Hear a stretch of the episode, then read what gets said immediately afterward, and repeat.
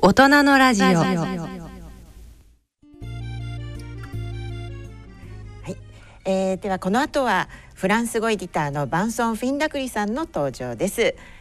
こんにちは。ご無沙汰しております。あ、bonjour, joyeux Noël, こんにちははい、えー、やっぱりクリスマスイブということですけれどもバンソンさんはクリスマスはどんな感じで過ごされますか？うんまあそうですね。あの、まあ、今年のクリスマスはちょっと悲しいことがあって、はい、あの本当ならあのフランスに帰ってあの南フランスにあるあのおじさんのプール好きの家で優雅に過ごして、はい、あのこの番組もリモートで、えっと、出演する予定だったんですよ。プール付きの別荘でそうですそうですそうです。羨ましいですね。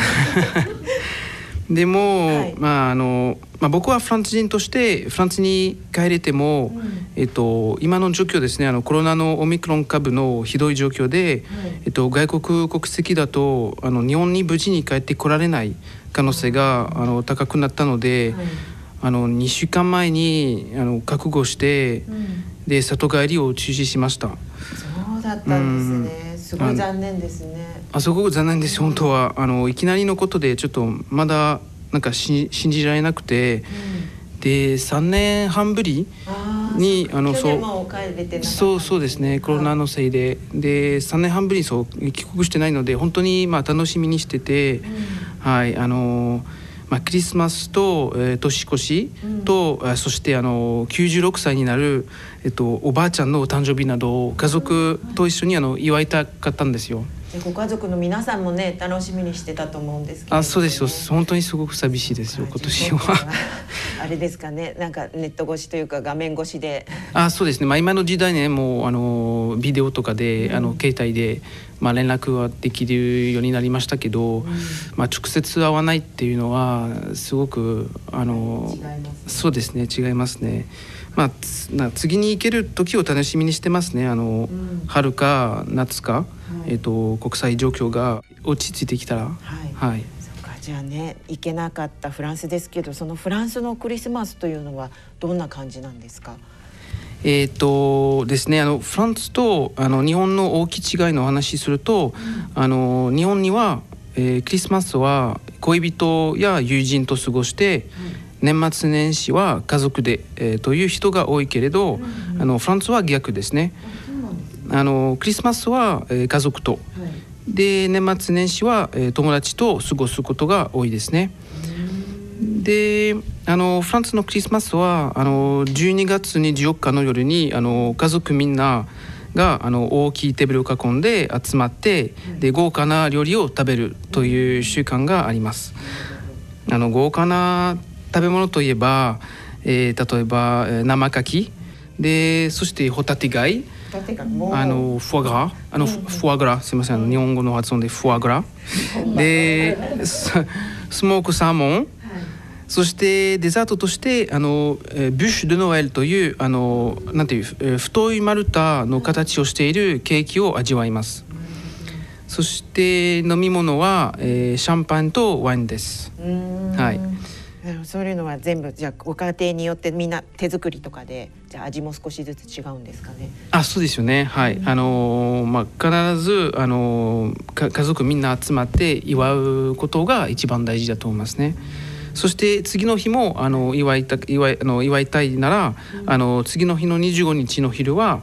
あのえっとシャポンというあの大きいえっと温度り？あのそのえっとオスの鶏？鶏。あそうですね。大きい鶏を食べます。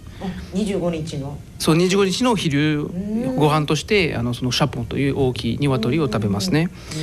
でまあそれでなんか年末年始の時期でだいたいフランス人は34キロぐらいあの太りますね。それはもうそういう学語しないとなかなかあの楽しめないですよね。今、お話聞いただけでもお腹が ちょっとあそうですねそうですね。まあ僕もその話をするだけでちょっと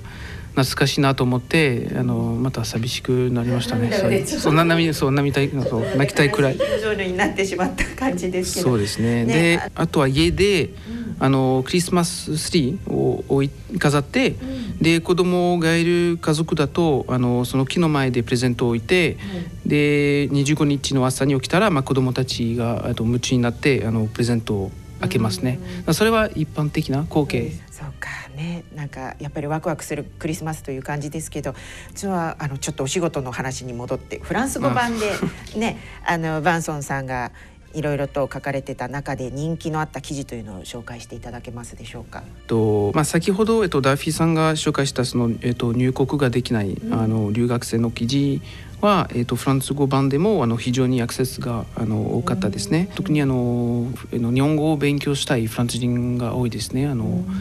日本のサブカルチャーはすごく、えーと、人気で、えーと、アニメとか漫画とかで、なんか勉強したいなと思ってる、えー、とフランス人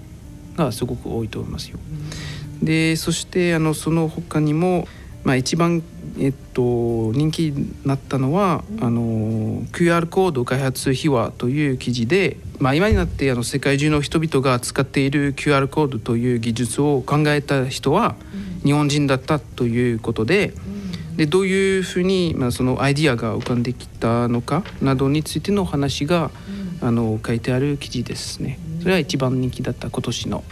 であとは、まあ、他に人気だった記事はあのその 90, 90歳の現役フィットネスインストラクター滝美香さんが描く夢という、えー、記事もありました。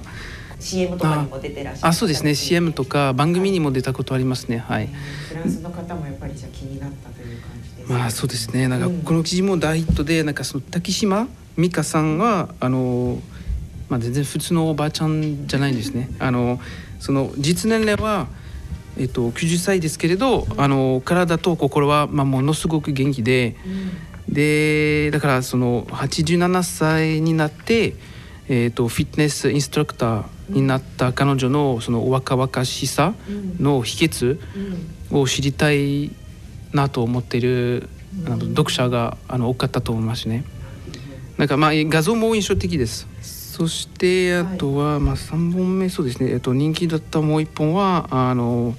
そのベリーダンサーの、えっと、ファリダ・ユミという、えー、日本人の女性を紹介する記事が、フランス語圏の国々にあの非常に読まれていました。まあ、なぜかといえば、はい、えっとその記事のバナ写真を見たらすぐわかるでしょうけれど、はい、あの彼女は、えー、セクシーですね。そうなんですね。はい、あのまあ女性のその体のセクシーな部位を露出して、あの目を引きつけます。えっとそうですね。やっぱりあのなんて認めないといけないんですけど、あの男っていうのはあの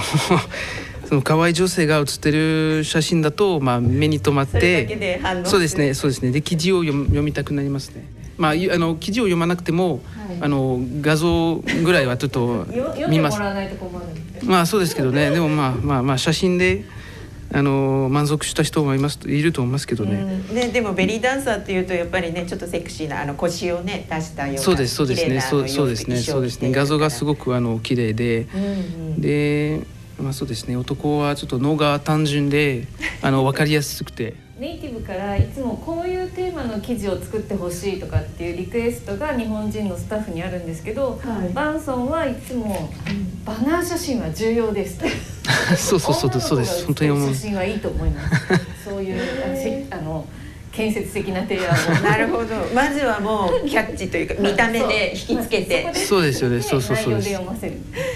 そうかでもねそれが成功した例の記事がたくさんこう今あの上げていただいたと思うんですけれども じゃあ日本の女性というのはフランス人には結構じゃ人気が高いという感じですかね。まあそれはそうですね。あのはい認めないといけないですよそれ。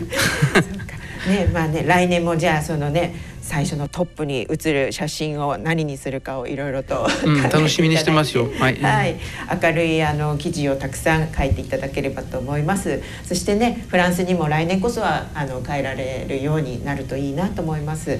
ー、短い時間でしたけれども、バンソンさんありがとうございました。ありがとうございました。Merci beaucoup et encore joyeux Noël.